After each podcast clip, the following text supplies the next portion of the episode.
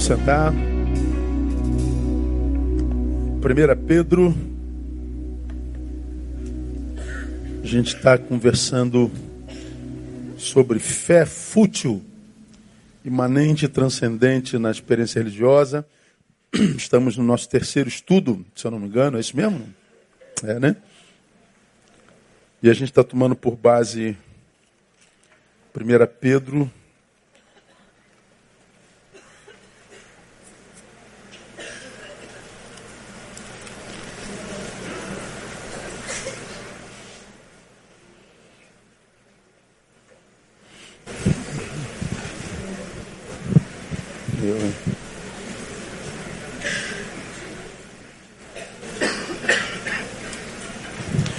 Segunda Pedro, capítulo 1. Lemos de 1 a 10. Relembrar os irmãos bem rapidinho. Ah, vamos começar do versículo 5, só para a gente relembrar o que a gente já estudou rapidinho.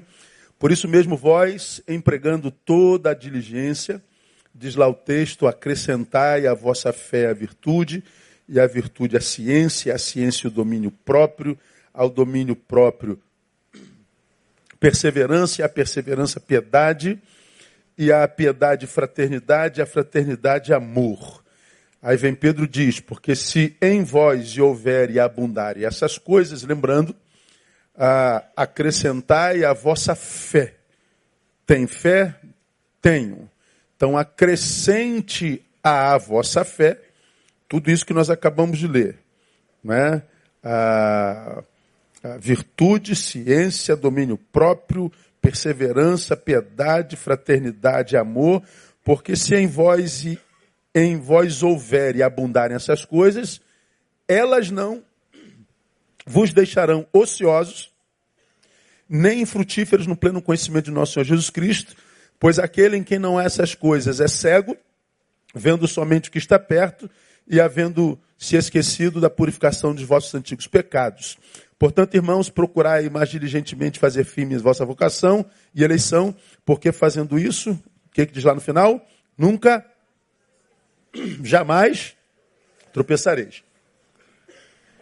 Então, nós começamos na semana passada a mostrar para os irmãos que as coisas a respeito das quais Pedro fala quando acrescentadas à nossa vida, nos é, fazem vencer alguns males que têm paralisado, desqualificado, tirado o sentido da vida de tantos crentes.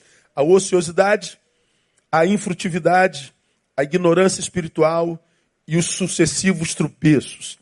Ociosidade é quando a minha vida se torna o próprio sepulcro das minhas potencialidades. Eu tenho potencialidade, eu tenho talento, eu tenho dom, mas eu não tenho aonde aplicá-los. A ociosidade me pegou, eu me torno a, o túmulo de mim mesmo. Eu me torno o, o, o, o meu próprio algoz. Ah, essas coisas me livram da infrutividade. Infrutividade é árvore sem fruto. Árvore sem fruto continua árvore. Mas árvore que não dá fruto, diz o Senhor, não presta para nada a não ser para ser cortada e lançado fora. Árvore sem fruto é árvore que jamais vai viver plenitude. Pedro está dizendo que essas coisas, na nossa fé, nos livram dessa infrutividade, da ignorância espiritual, conforme diz o texto, a, a incapacidade de ver além daquilo que os meus olhos biológicos enxergam. É a incapacidade de, ou perde-se a capacidade de ver com os olhos de Deus, de diagnosticar com os olhos de Deus, de, de, de, de decidir com os olhos de Deus e nos livra dos tropeços. Tropeços são interrupções de processos. Nossa vida está desenvolvendo tão bem, mas ela é interrompida. Algum tropeço faz com que a gente volte e comece de novo. A gente é interrompido de novo, volta, começa de novo. Há muita gente que cai e não tem mais força para recomeçar, está aí prostrado. Pedro está dizendo: quando essas coisas são suplementadas à nossa fé, estas coisas nos livram desse estado de ser. Então ele diz: não é a fé que me livra dessas coisas, mas essas coisas me livram disso tudo que eu acabei de relatar. Então é a junção do imanente no transcendente. A fé é transcendente, mas virtude, perseverança, domínio próprio, piedade, fraternidade, amor são sentimentos humanos. É o imanente no transcendente que faz uma amálgama poderosa que me livra desse estado miserável de ser. Portanto, a fé por si só não se sustenta. Ela precisa da nossa participação humana. Aí nós falamos sobre isso detidamente. Não é? Aí mostramos aos irmãos na semana passada que quando a gente não tem isso, a gente pode fracassar na fé, como nós mostramos na Bíblia na semana passada. É, fracassamos na fé é, quando o é, é, assunto é relativo à perda da consciência, mente cauterizada. Lemos 1 Timóteo 1, de 18 a 20. Fracassamos na fé quando o assunto é relativo ao engano no meio do rebanho. Nós lemos é, 1 Timóteo 4, de 1 a 2. É, fracasso com relação à fé, relativo ao amor adoecido e à lei do menor esforço, relativo à atrofia espiritual que impede maturidade espiritual, e aqui nós terminamos. Hoje, nós vamos falar mais duas formas de fracassar na fé, e a Bíblia relata muito claramente, e a gente vai tentar uh, chegar a uh, por que, que a gente não deve fracassar na fé embora seja uma possibilidade. Então, nós falamos sobre três fracassos, mas há um quatro, uma, uma quarta razão pela qual a gente pode, homens e mulheres da fé, fracassar nessa fé que nós temos. É, com relação à influência de terceiros. Coloca aí, painel, 2 Timóteo 2, 16 a 18. Eu fracasso na fé é o fracasso relativo à influência de terceiros. Leia comigo, juntos, bem forte mas evita as conversas vãs e profanas. Por quê? Porque os que delas usam passarão a impiedade ainda maior e as suas palavras alastrarão como gangrena, entre os quais estão Imineu e Fileto, porque se desviaram da verdade, dizendo que a ressurreição é já passada. Agora o final, leia. E assim perverteram a fé a alguns. Então, o do que que Paulo fala a Timóteo? De uma fé que foi pervertida por influência de terceiros. Começa como? Palavras, conversas vãs e profanas. É, é, é aquelas conversas de doutores em Facebook, especialistas em Instagram. Nós vivemos num tempo de doutores em astrologia. Eu acho que isso é isso, e eu sou doutor nisso que eu acho. Como eu já disse aqui, né? Gente que tem prof... plena certeza daquilo a respeito do que não tem a menor ideia. Não é? Eu não tenho a menor ideia do que seja isso, mas eu tenho plena certeza de que isso é isso. E aí, a gente, a gente vê tanta gente de fé que está com a Bíblia aberta. A Bíblia está aqui diante da nossa fuça mas aparece alguém articulado, que pega essa palavra que está diante dos seus olhos e ele começa claramente a distorcer. E a pessoa que tem fé, ela não tem maturidade, aquelas virtudes, para discernir, por exemplo, espíritos. Há um, um dom na Bíblia que a, a Bíblia chama de discernimento de quê? De espíritos. Que espírito está agindo naquela palavra? Que espírito está agindo naquela crítica? Que espírito está agindo naquela pessoa? Qual a intenção quando? Você vai lá no Éden, citamos na semana passada. Eva estava ali no seu jardinzinho. Você imagina que tipo de jardim era o Éden, irmão? Tem alguns lugares que a gente vai ver jardins. Você, por exemplo, vai no Jardim da Saudade atual. Só tem defunto ali, né? Mas eles estão embaixo da terra, a gente não vê. Tem gente que caminha no Jardim da Saudade passeio no Jardim da Saudade. Tem gente que está de, deprimido, vai lá para o Jardim da Saudade, senta e fica. Sabia disso não? Todo mundo sabe o que é Jardim da Saudade, não sabe não? É um cemitério. Ah, tá bonito o cemitério. Quem já foi lá nas últimas vezes, tá bonito, não é? Aí tu vê aquele jardim tratadinho, que coisa. Tu imagina como é que era o jardim do Éden? Tu imagina, irmão. Cujo jardineiro era o próprio Deus. Você imagina que, que era uma rosa dessa aqui? Isso aqui, isso aqui é plástico, né? mesmo assim é bonitinho. Mas tu imagina uma rosa antes do pecado, que coisa que devia ser. Aquela grama paradinha, aqueles animais correndo no jardim. Eva estava ali curtindo o jardim dela. Daqui a pouco aparece uma serpente e diz: Eis. Aí a Eva toda desarmada, ouve aquele papo eh, cabeça, como quem está preocupado com ela. Amiga, eu ouvi dizer por aí que Deus proibiu vocês de comerem as árvores do jardim. Aí Eva falou assim: não, das árvores do jardim não. Ele só proibiu a gente de comer aquela ali. Aí o, o papo continua. Poxa, acho que foi maior trairagem de Deus, né? Você sabe por que, que Deus não deixa você comer daquela árvore ali? Por quê? Porque ele não aceita concorrência. Ele sabe que no dia que você comer daquela árvore, você vai saber como ele. Pensa, irmão. Diz que a árvore, a, a Eva, que já tinha visto aquela árvore certamente muitas vezes, olhou para a árvore com outro olhar, viu que ela era agradável aos olhos. Antes, ela só estava diante de uma ordem. Eu não devo tocar nisso, acabou. É ele. Mas vem um, um, uma conversa vã e diz assim: ó, ele, não é isso tudo não. Aquela árvore é. Eu fico imaginando a, a serpente chegando a ouvir dizer por aí que Deus proibiu você de comer isso tudo. É, aonde que ela teria ouvido isso? Quem mais estava no jardim, né? Aonde que você ouviu? De onde você tirou isso? Quem te falou que eu não posso comer de tudo? Aí ela, ela vem e desconstrói Deus no coração de Eva. Ele não suporta concorrência. Bom, a, a palavra van, o lero-lero, desconstruiu Deus no coração de Eva.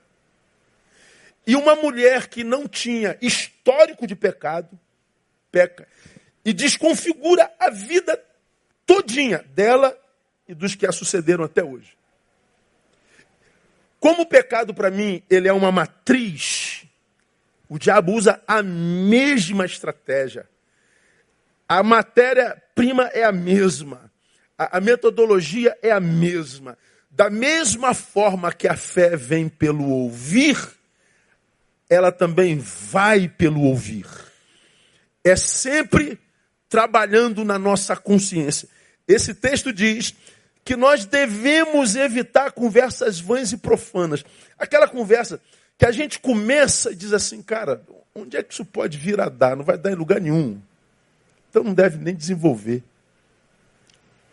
Não serve para edificação. Como eu já contei aqui mil vezes, mil vezes, ah, os ateus parece que me adoram ou me odeiam. Não sei. Mas toda vez que alguém me vê, a última vez eu contei, eu estava no banco aqui na, na Malé. Estou eu na fila. Quem me conhece sabe que eu sou caladão, sou na minha, não sou de, de, de, de, de extravagância, nem, nem de conversa, sou silencioso. Eu estou na fila aqui, quietinho, com, com, com papel para pagar. Aí o cara toca atrás de mim. O senhor pastor Neil Barreto? Falei, sou. Bom dia, bom dia, tudo bem? Então, eu sou ateu. Eu falei, pô, o que, que eu tenho a ver com isso, cara? O que, que eu tenho a ver com isso? É como que seu, você é o seu João, então eu sou crente. Ah, e aí, o que, que o seu João tem a ver com isso? Aí eu falei, legal, irmão. Beleza? Beleza. Voltei para o meu. Então o senhor não me ouviu, não? Eu falei, ouvi, filho. O que você quer que eu fale? Você é ateu, eu sou crente. Pronto, está resolvido. Qual, qual, é o, qual é o imbróglio? Qual é o, a, a briga? Tem alguma coisa errada? O que, que foi? Não, o senhor não vai dizer nada? Mas o que, que você quer que eu diga? Como quem diz, me convença. Do quê? Eu não quero convencer você de nada. Aí é, puxa a conversa daqui, puxa a conversa dali. Porque é, se Deus, se, se, se, se, se, se, se, se, se. Eu falei assim, você está resolvido na tua incredulidade? Eu estou resolvido na minha fé. Vamos falar do Flamengo e Vasco no próximo domingo? Não, não, vamos falar de outra coisa, Flamengo e Vasco não, não. É, a, é, a gente começa diálogos que não vão levar a lugar nenhum. A gente começa diálogo que parte de uma intenção que não é edificante.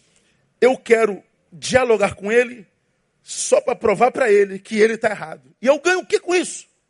A massagem do ego. Ainda que eu prove que ele esteja errado, eu perdi. Porque o que foi alimentado foi meu ego. Eu caí.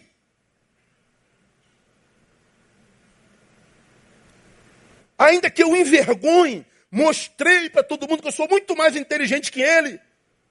Fiz ele passar vergonha. Eu caí. Eu ganhei uma rasteira do diabo. Porque essa palavra não levou absolutamente lugar nenhum. Bom, o texto cita Imineu e Fileto, que já foram homens de fé, mas que fracassaram na fé porque a sua fé não se materializou no dia a dia, não virou vida praticada. E porque não virou vida praticada, eles se tornaram agentes contrários à fé, porque se desviaram da verdade, perverteram a fé de alguns. Então o texto está dizendo: a fé continua, mas ela continua pervertida, ela continua infrutífera. Quando Pedro diz que eu preciso acrescentar essas coisas à minha fé, são essas coisas que me livram de gente que é capaz de me fazer fracassar na fé.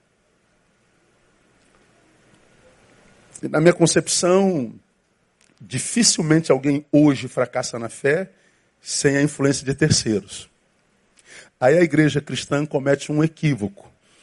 Ah, principalmente nós pastores. Aí os pastores começam a proibir a juventude de fazer isso, de fazer aquilo, de ir aquilo, de, de não ir aquilo. Você não deve participar daquilo. O crente e o mundo não se misturam. Ou seja, para que os nossos jovens não se corrompam no mundo, vamos impedi-los de ir ao mundo. Não, vamos capacitá-los para ir ao mundo sem se corromper.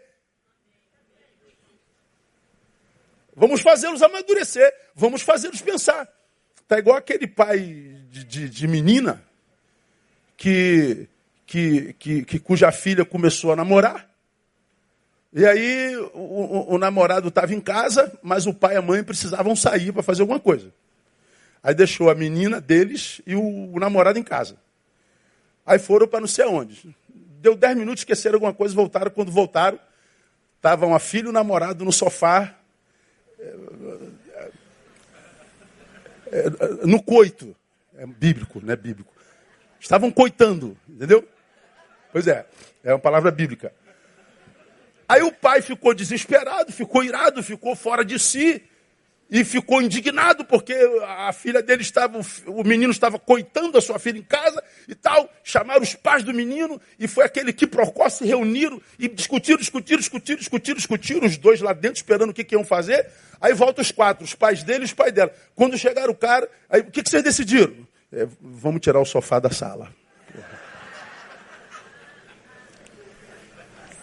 Resolveu o problema? Não. Eles acharam que a atitude do casal se resolvia tirando o sofá da sala. Então, é, é, existem algumas coisas na nossa essência, na nossa existência, irmãos, que a gente precisa administrar. As nossas desconstruções são sempre em função de terceiros hoje. É, é gente constrói a gente e gente desconstrói a gente. Como disse padre Fábio de Mello, gente nos rouba da gente e gente nos devolve para a gente. Gente é construtor, gente é destrutor. Gente é coveiro e gente é parturiente. Então, ah, quando eu sei que eu sou um homem de fé e sei que as minhas relações podem me fazer fracassar na fé, me tornando ocioso, o sepulcro das minhas próprias potencialidades.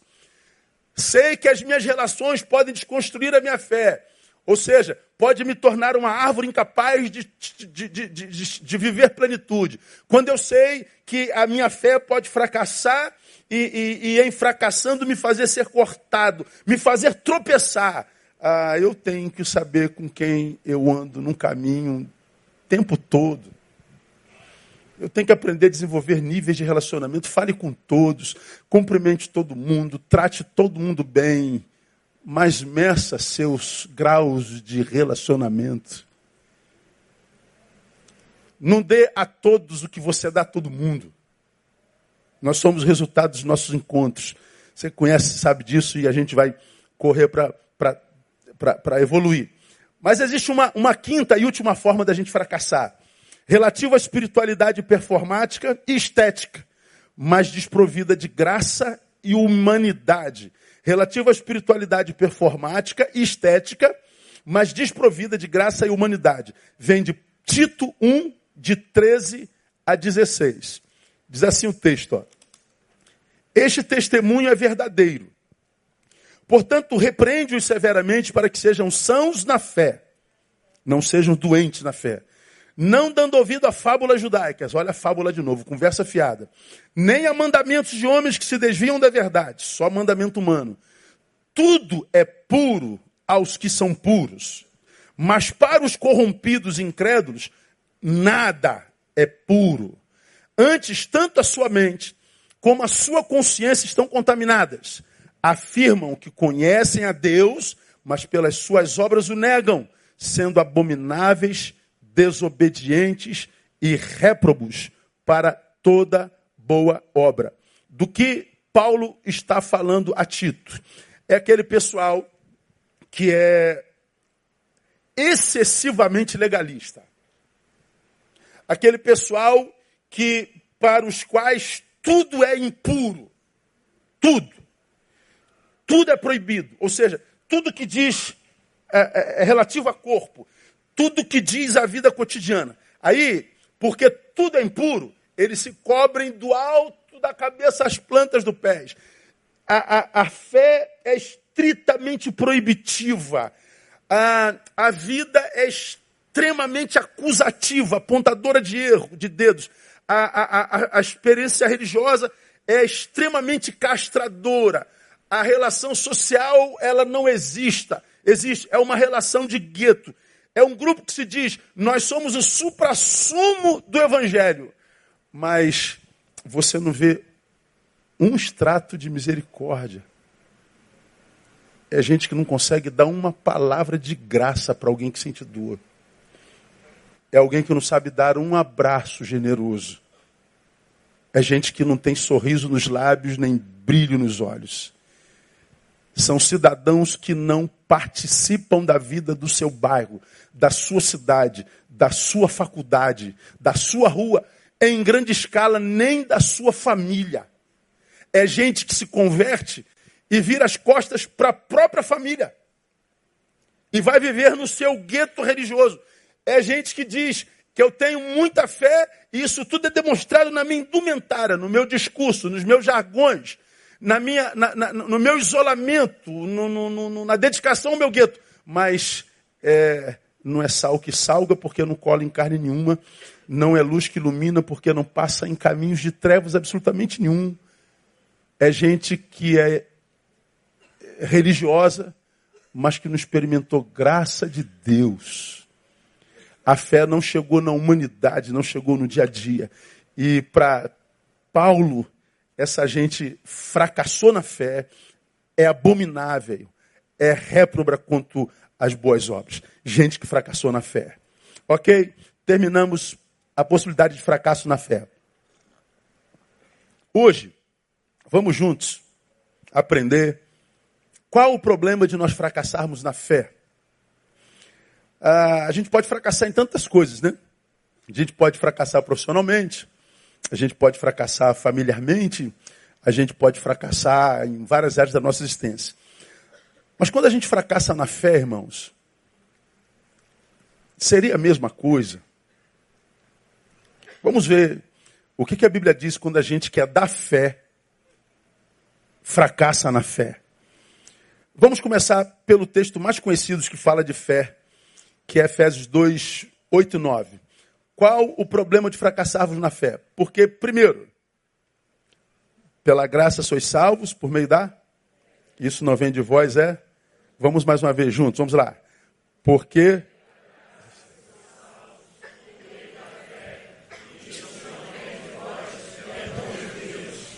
Salvos pela graça.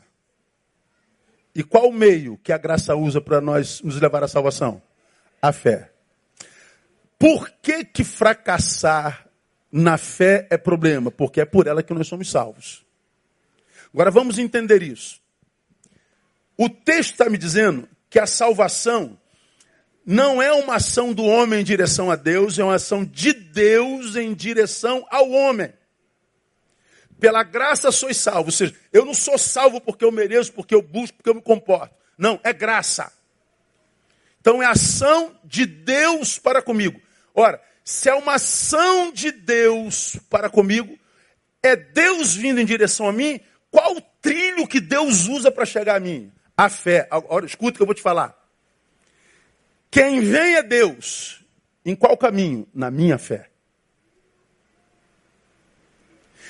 Ele age, mas o trilho é meu, é na minha fé. Deus pode agir com a tua ajuda, sem a sua ajuda. É, nada é impossível para Deus. Mas o texto está dizendo que quando o assunto é a salvação, fala que é uma produção da graça de Deus. Só que essa graça de Deus chega a mim por um caminho que eu lhe ofereço, que é a fé. É o transcendente agindo na minha postura pessoal. A minha fé. São os dois unindo. Então, a fé é o caminho pelo qual essa ação essa acontece. Então, nesse textozinho pequenininho, está dito algumas coisas. Primeiro, por mérito, o que nos caberia era perdição mesmo.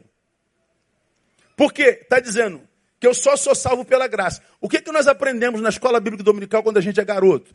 Que graça é o que? Diga favor e merecido. É a tradução é, original da coisa. Caris. É presente. Não tem a ver com mérito. A gente dá presente para quem a gente ama. É, é, é graciosidade. Então, se graça é um favor merecido, ele está dizendo que eu estou recebendo uma coisa que eu não mereço.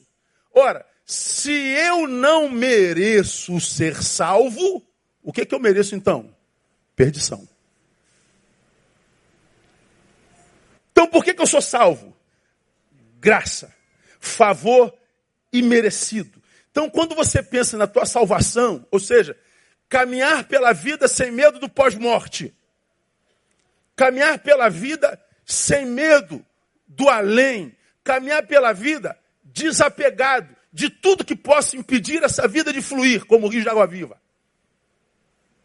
O texto diz, Neil, se todos pecaram e o salário do pecado é a morte, todos nós deveríamos estar mortos. Por que, que estamos vivos e vivendo com abundância? Graça. Como essa graça chega a mim? Por meio da fé. Pois bem, ah, se tira essa graça, o que sobra para mim e para você é a não vida mesmo. Se eu fracasso na fé, eu fracasso na salvação. Agora vamos mais além um pouquinho. Vamos entender salvação como a Bíblia ensina. A salvação num plano mais alto, mais profundo, mais largo do que o plano da eternidade apenas. Quando a gente fala de salvação, quase sempre a gente pensa numa ação de Deus que vai nos levar ao céu. Não. A salvação é mais do que isso. Vamos pensar num plano mais amplo do que da eternidade. Eu acredito, e a Bíblia me ensina, que eu sou salvo imediatamente a geração da fé em mim. Quando a fé me é gerada, que fé é dom de Deus, eu já estou salvo. Eu não vou ser salvo quando eu morrer. Eu já estou salvo, posso morrer. Quantos salvos nós temos aqui? Levante a mão, diga glória a Deus. Deixa a mão mais alta assim, fica com a mão em pé. Se tem alguém do teu lado com a mão em pé, fala assim: morre em paz, irmão, morre em paz. não, não quero morrer, não, pastor, pelo amor de Deus. Pois é, se você não quer morrer, você está dizendo que a salvação, se só serve para a eternidade, então nem penso nela. Então ela não serve só para a eternidade. Seria empobrecer demais a salvação. Essa obra da graça que é nos alcançada por meio da fé. Então, é, quando ela nos alcança, ela já nos salvou. A salvação, portanto, não é futura apenas, ela é imediata. A salvação, ela é em três dimensões. Da perdição eterna, que está revelada lá em Mateus capítulo 25, que, que fala do, do princípio de dores, primeiro versículo 34, aqueles a quem no dia do juízo estiver à sua direita. Olha lá, ó. então dirá o rei aos que estiverem à sua direita: Vinde benditos de meu Pai, possuí por herança o reino que vos está preparado desde a fundação do mundo. Essa palavra é a palavra que você, que não fracassou na fé, no dia do juízo vai ouvir da boca do leão. Vinde, benditos de meu Pai, e possui por herança o reino que está preparado. Aplauda ele aí. Esse dia vai ser glorioso. Isso é salvação. O que a gente merecia está no versículo 41. Então dirá também aos que estiverem à sua esquerda: Apartai-vos de mim, malditos, para o fogo eterno destinado ao diabo e seus anjos. Ou seja, quando a gente fala de salvação, a gente fala da libertação da perdição, de estar num lugar que não foi preparado para a gente, mas para o diabo. Essa palavra é uma palavra antipática, a gente não gosta dela. Essa é uma palavra que na minha mente não coaduna com o amor de Deus, sabe? Como é que você pode imaginar um Deus bondoso e amoroso lançando gente no fogo eterno? É, tira isso da sua cabeça. O diabo, o Deus não lança ninguém no fogo eterno, ok? Quem vai para lá vai com seus próprios pés. É escolha pessoal. Não quer ir para lá? Não. Como é que é o nome do caminho? Jesus. Bom, eu não quero saber de Jesus. Bom, então você não quer o caminho. Então ele não manda ninguém para lá. Mas não é assunto aqui tratado. Então, nós somos libertos dessa perdição. Vamos chegar nele de novo daqui a pouquinho. Mas a salvação tem uma outra dimensão. Já que a gente não quer morrer e não quer ir para o céu. Eu não estou nem um pouco interessado nisso. Então, é, como eu digo, eu não penso em céu, porque se eu estou no caminho, vou dar lá de qualquer jeito, mais cedo ou mais tarde. Hoje nós sepultamos a nossa amada, querida irmã Maria Luísa, com 86 anos, aquela baixinha que ficava na, na introdução, velhinha, e uma adolescente de 86 anos, que já me pegou no colo, uma querida da nossa igreja, daquelas guerreiras antigas aqui de Betânia. O Senhor a tomou ontem, nós a sepultamos hoje e ela está ouvindo agora do Pai. Seja bem-vinda, minha filha. Toma por herança o que está preparado para você aí. Mas a salvação não é só eterna, é salvação de mim mesmo. Salvação de um si mesmo farsante, de um personagem dominante que me sequestra de mim e que me impede de ser aquele que eu sou no coração do Pai. No mundo como o nosso, nós somos tentados a ser um monte de gente, de desenvolver um monte de papéis na sociedade, e a gente desenvolve tantos papéis que chega um tempo que alguns de nós já nem sabe quem é.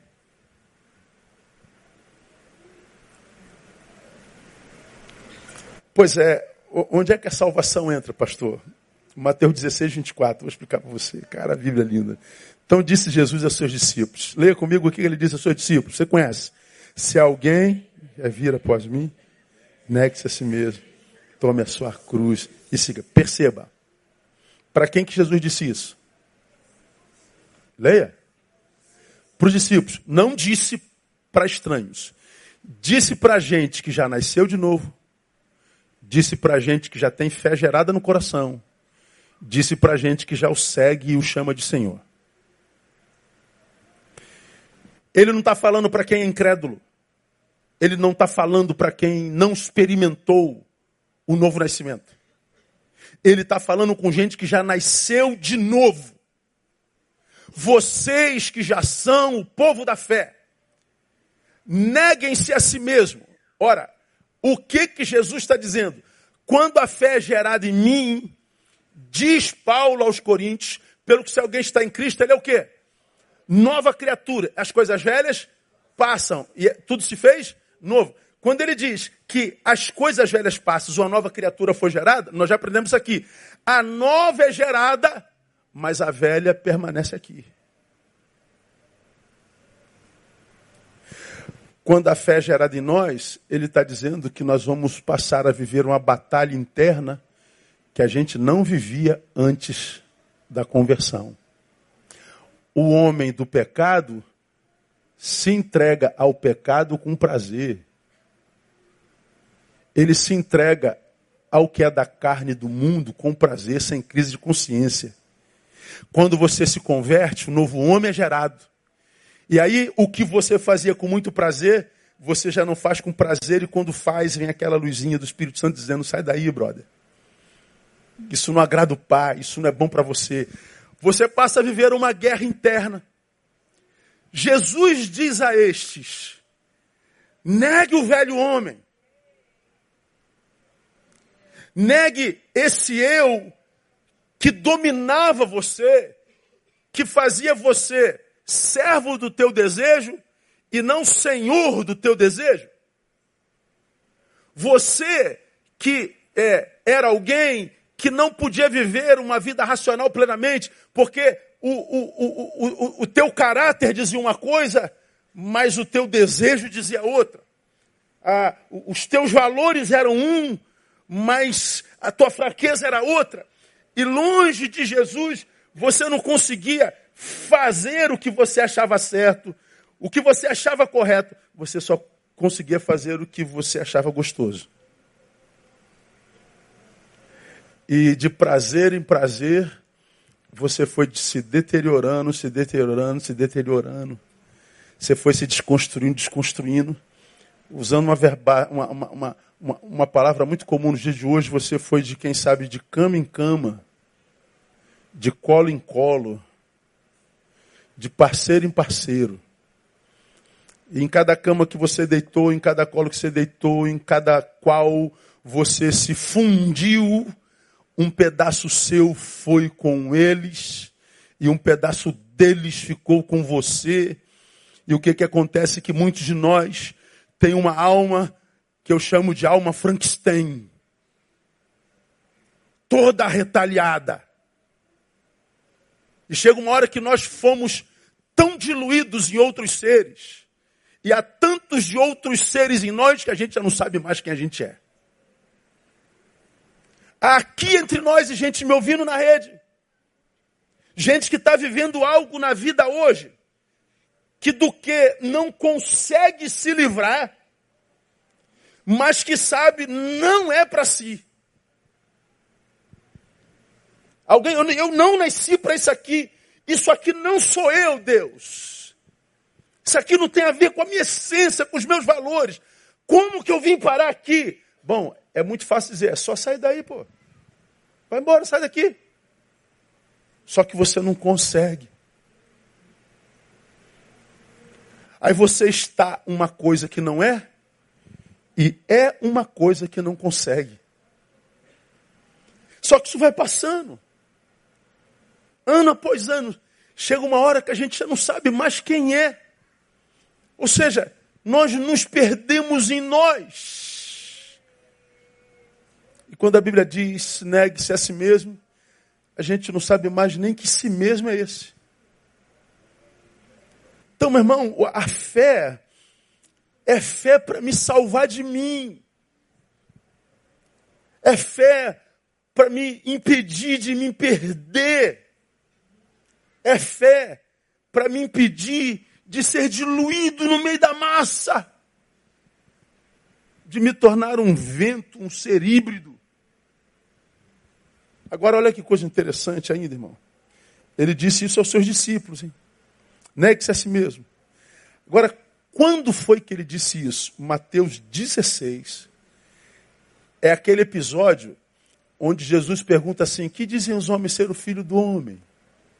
Ah, disseram que tu és Jeremias, e eu ouvi dizer que tu és Elias, e eu ouvi dizer que tu és outro profeta. Aí Jesus diz assim: Ah, então eles estão achando que eu sou uma reencarnação de um profeta, é o que eu estou ouvindo por aí.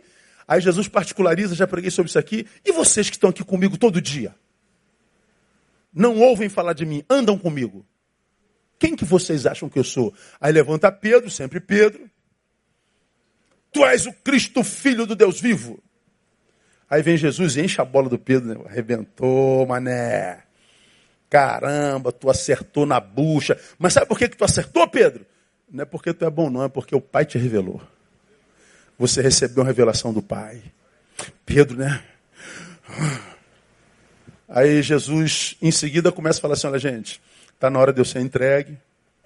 Vou passar pelo martírio, você já sabe qual é a minha missão você crucificado, você traído, você punido, você crucificado, vou passar pela dor. Aí o que, que acontece, irmão, no versículo 22?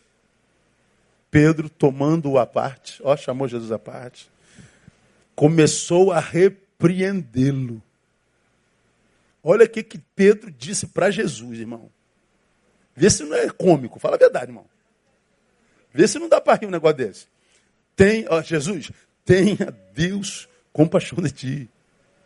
Isso de modo nenhum te acontecerá. Jesus responde como? Passa aí. Ele, porém, voltando-se, disse a Pedro: O que, que ele disse a Pedro? Para trás de mim, Satanás, que me serve de escândalo, porque não estás pensando nas coisas que são de Deus, mas sim nas que são dos homens. O mesmo Pedro que recebeu uma revelação do Pai é usado pelo diabo.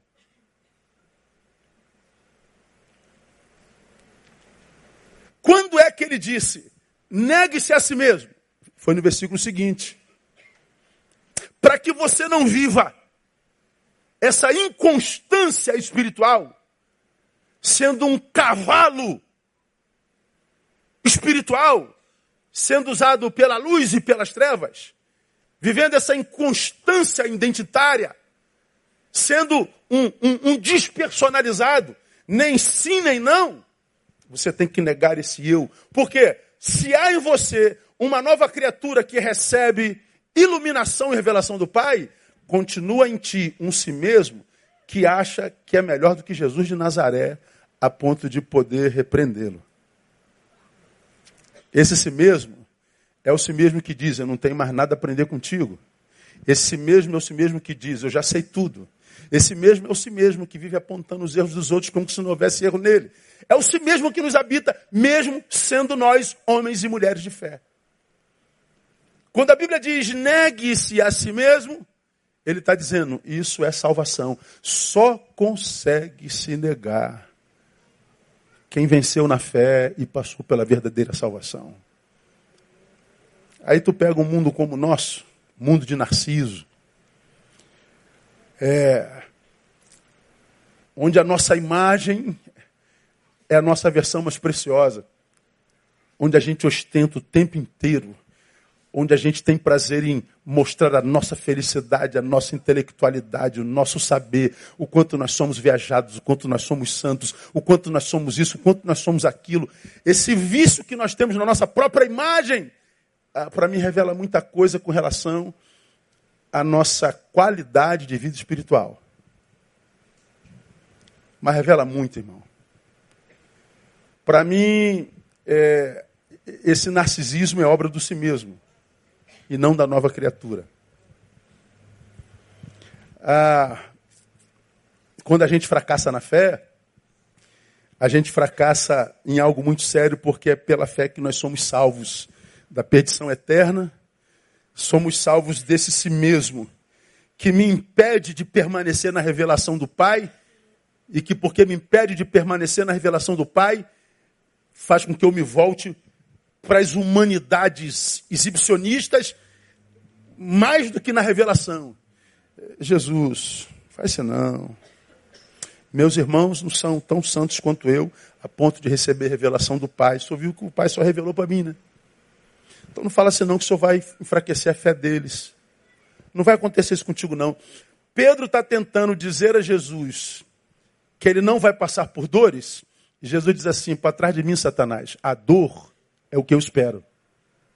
É a minha missão. nem sempre conforto é o que Deus tem para nós. Como que eu discerno, irmão? Se o que Deus tem para mim é conforto, é dor.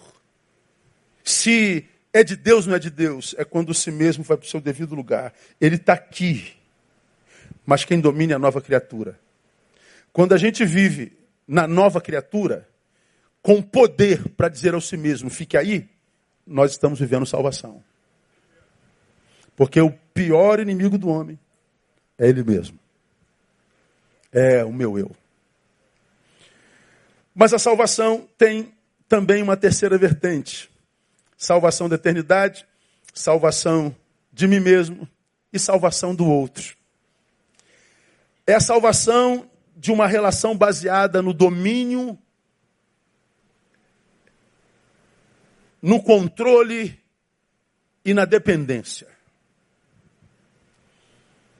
Essa relação só é possível quando, quando, quando amamos com o amor preconizado no Evangelho. Ou seja, as minhas relações só podem ser saudáveis quando o amor que nos une em qualquer tipo de relação é baseado no amor preconizado no Evangelho.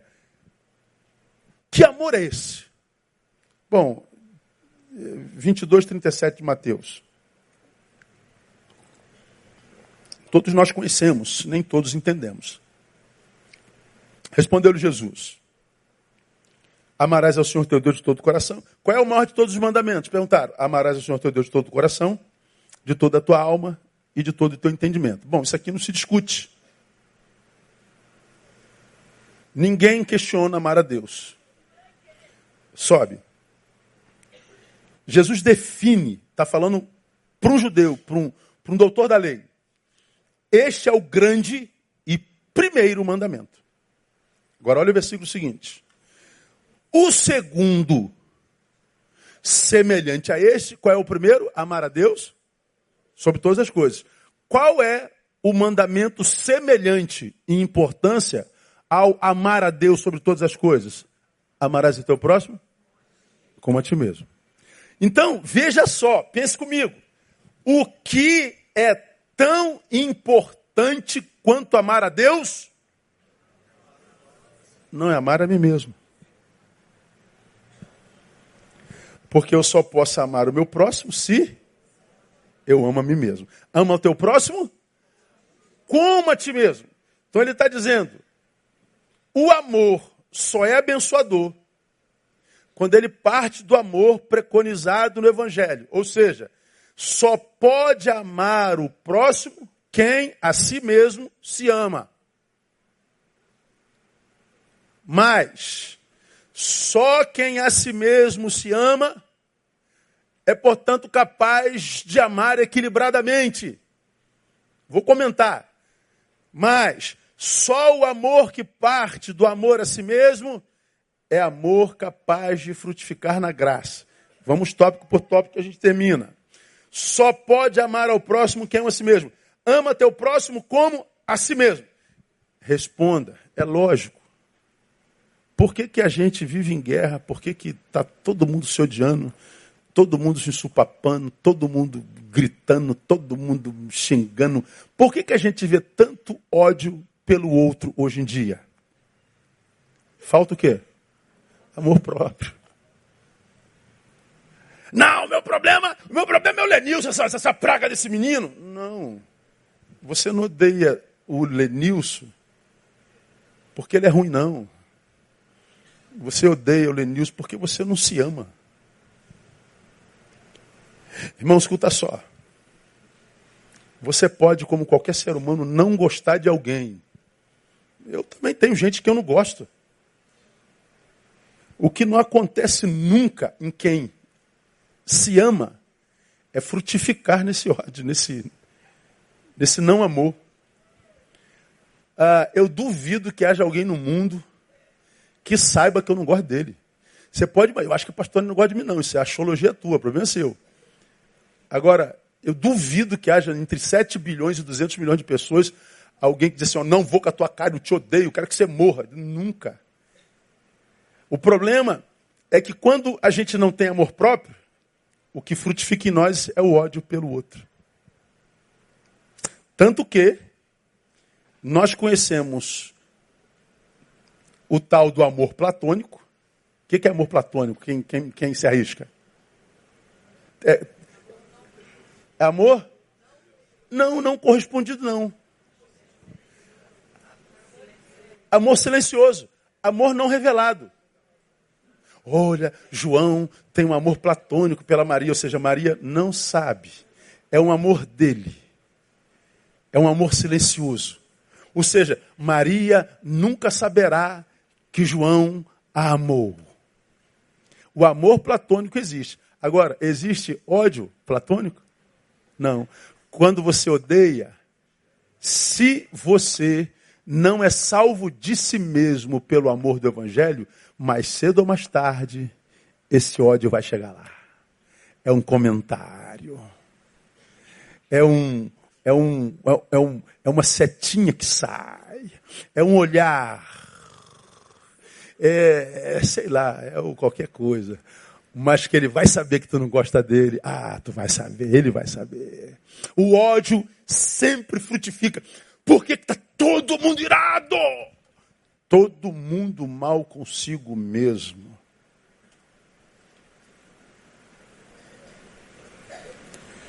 E porque ninguém admite a má relação consigo mesmo, vive acusando todo mundo pela mazela que vive. Por que, irmão, que, mesmo sendo pastor de igreja, eu não ouço tanta gente que é mimimi, mimimi, mimimi, que não entende fica com raiva. Porque eu sei que é mimimi, mimimi, mimimi. Não é uma razão efetiva para tanto mimimi. É gente que precisa se resolver consigo, não é nem contigo nem comigo. Seu litígio com o mundo seria resolvido se ele ou ela terminasse o litígio consigo mesmo. Se ela produzisse o fruto da salvação que diz ter. Mas não, se eu só sou um religioso, se eu só sou um crente, se eu só sou um evangélico, mas eu não vivo a salvação, o que, que acontece? Eu vou querer descontar no mundo em todo mundo o litígio que eu tenho comigo mesmo. O problema é que quando você frutifica no teu litígio consigo, gerando o mal em todo mundo, você está lançando semente para o mundo e o mundo te devolve tudo. Era melhor você ficar em silêncio era melhor você se retirar. Porque tudo que sai de você volta. Tudo que sai de você volta. Então, só pode amar o próximo quem a si mesmo se ama. Então, há um monte de gente que não consegue amar a si mesmo, se odeia, achando que vai ser feliz casando. Achando que vai ser feliz mudando de, de, de, de namorado de namorada. Achando que o amor do outro vai fazê-la ou fazê-lo feliz. Por que, que vivemos tanta decadência relacional? Porque é um monte de gente transferindo para o outro a obrigação de dar a ela um amor que ela precisa dar a si mesma. Como quem diz, não é do amor dela que eu preciso, eu preciso do meu amor por mim. Salvação é me libertar dessa relação de dependência. Só quem a si mesmo se ama é capaz de amar equilibradamente, ou seja, ama o teu próximo como a si mesmo. Ou seja, não o ame mais do que a si mesmo e nem menos do que a si mesmo. Ama igual.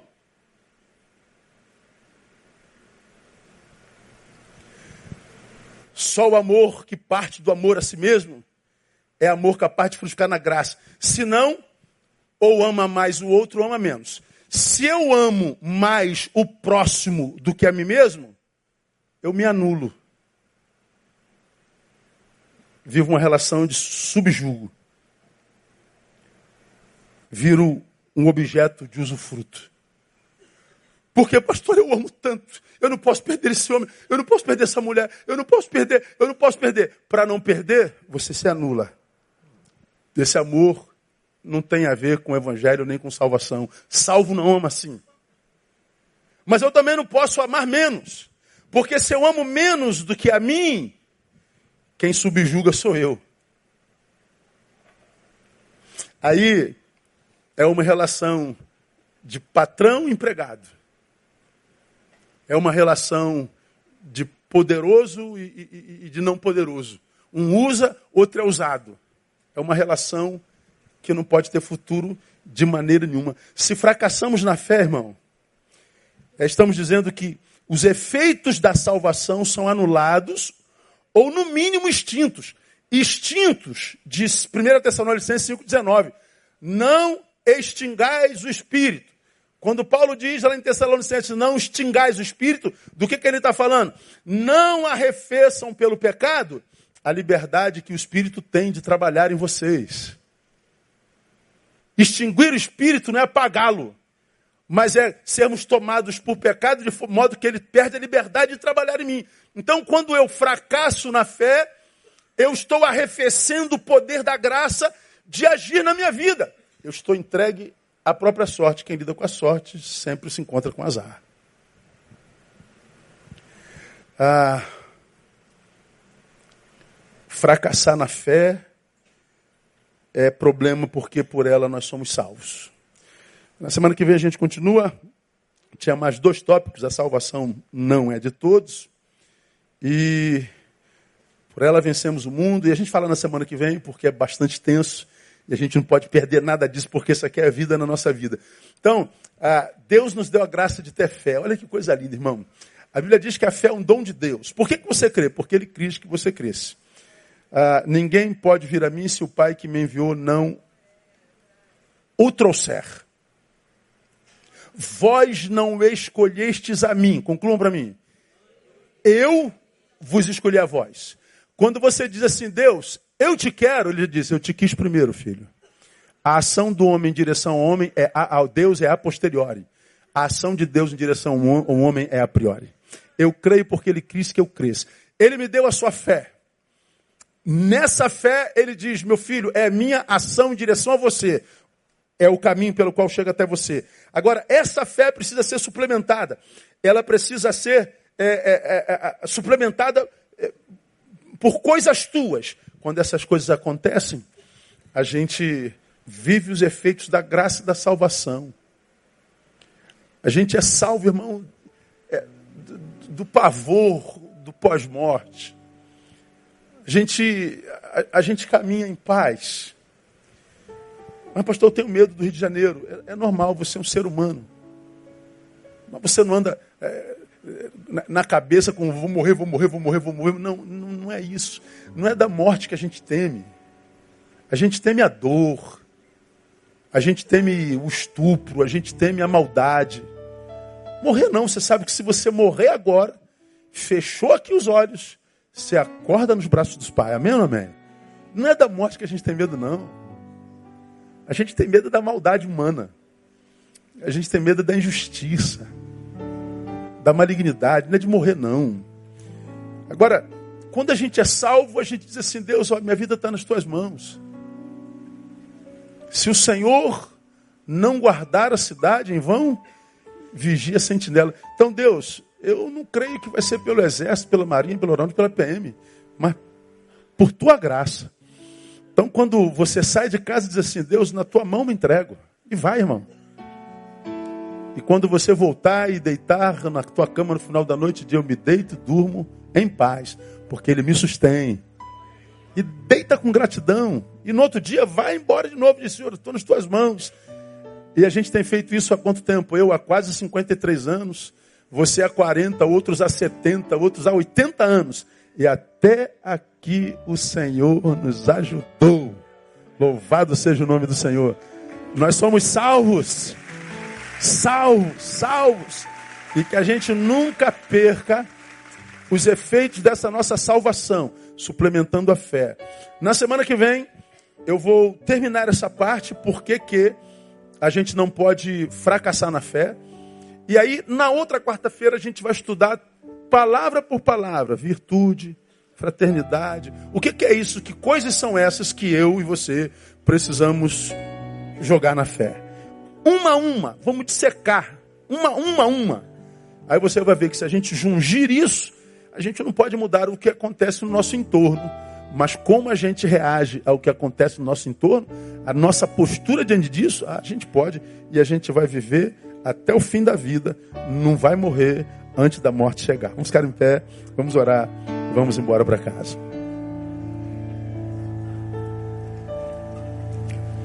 Pai, muito obrigado. Tua palavra tem sido um trilho para a nossa vida, lâmpada para os nossos pés, tem sido luz para o nosso caminho. Vivemos tempos difíceis, Pai.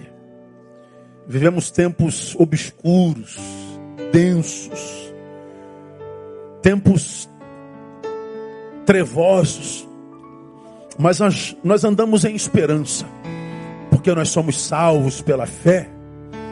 E nós pedimos que nos dê graça, sabedoria e discernimento para suplementar essa fé com isso que a tua palavra nos adverte e nos ensina. Porque nós não queremos fracassar na fé. É tudo que temos, é o caminho que tu usas para implementar sobre nós a tua salvação. Então, ó Deus, nos ajuda a viver a fé que nos livra do medo do pós-morte, que nos livra desse si mesmo que nos habita, que não se submete ao que é teu e que nos livra de relações perversas e desconstrutivas. Capacita-nos dessa graça. Leva-nos em paz para os nossos lares e nos dê um restante de semana abençoado na tua presença. Oramos gratos, crendo de que assim será, porque nós oramos no nome de Jesus o Cristo. Amém. Glória a Deus. Deus abençoe você. Até domingo, permitindo o Pai. Não sai sem dar um abraço no teu irmão.